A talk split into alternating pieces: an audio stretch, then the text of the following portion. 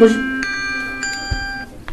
Bonjour à tous, c'est Alexis, il est 11h30 sur radio. Cette émission est, est entièrement consacrée aux migrants. Au sommaire aujourd'hui, la revue de presse réalisée par Yanis, nous poursuivrons par le dessin de presse par moi-même, et enfin une interview exclusive d'un enfant syrien que Yanis interviewera, puis une critique d'œuvre de Banksy par Caner. Et maintenant, je vous laisse avec Yanis. Bonjour à tous. Effectivement, il y a plusieurs journaux qui parlent de ce sujet. Commençons par le Ouest France qui a annoncé le jeudi 22 septembre la dramatique nouvelle d'un bateau de migrants qui a coulé, dont 42 morts. Ces migrants ont pris le bateau au lieu de passer par la côte des Balkans. Ces départs en bateau comptent pour environ 10% des réfugiés en Europe. Heureusement que d'autres migrants ont survécu. Dans Libération du jeudi 29 septembre 2016, Gilles Fuma écrit dans son article La jungle de Calais, il nous explique que les migrants qui sont installés cherchent à aider les autres migrants qui arrivent en France en créant des associations comme Utopia 56. Ils sont déjà 3000 à s'engager. En parlant de cette association, de plus en plus de migrants mineurs arrivent illégalement sans leurs parents. Dans l'actu du mercredi 14 septembre, M. Deperme nous apprend que de plus en plus de migrants fuient leur pays. 90% des mineurs arrivés cette année en Italie n'étaient pas accompagnés de parents. Parmi les quelques 100 000 migrants, plus de 13 700 mineurs migrants n'étaient pas accompagnés d'un adulte.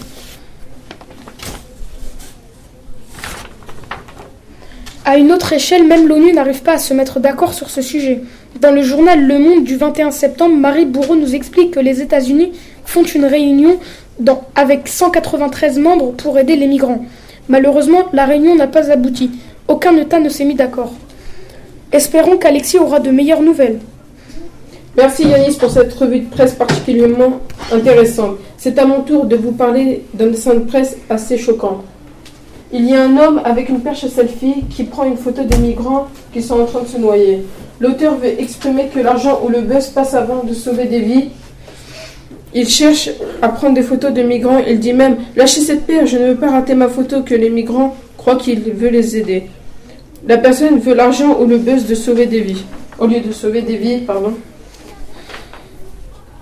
Il est sur un bateau dans un océan avec des migrants à la nage. Il y a trois personnes, un qui prend photo, un qui se mettre mort, un qui se noie. L'homme sur le bateau disait Lâchez cette pierre, je vais rater ma photo.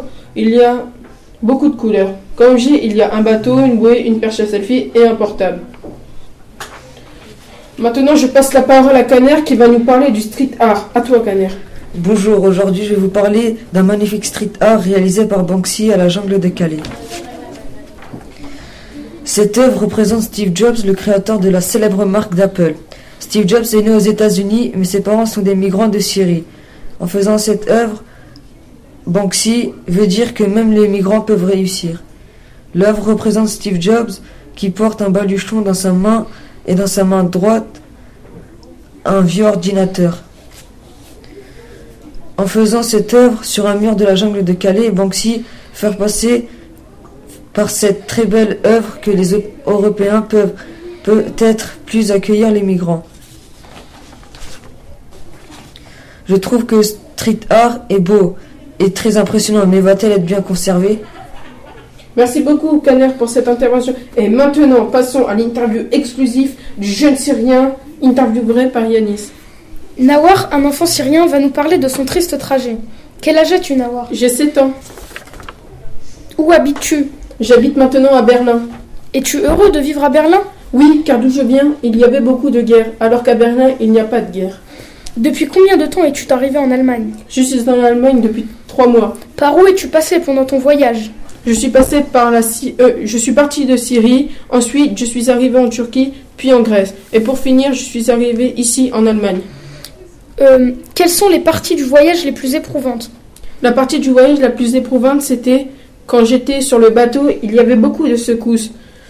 Nous étions tous serrés, mais il y avait aussi monter et redescendre. Les montagnes, c'était très fatigant. Où avez-vous dormi pendant le trajet? Pendant le trajet, nous avons souvent dormi sur des rochers. Dans ton école, y avait-il beaucoup d'enfants d'autres pays? Oui, il y en a énormément d'élèves de pays différents. Es-tu venu seul ou accompagné? Je suis venu accompagné de mes parents. Qu'as-tu vu pendant ton voyage? J'ai vu des ours blancs, c'était très très sympa.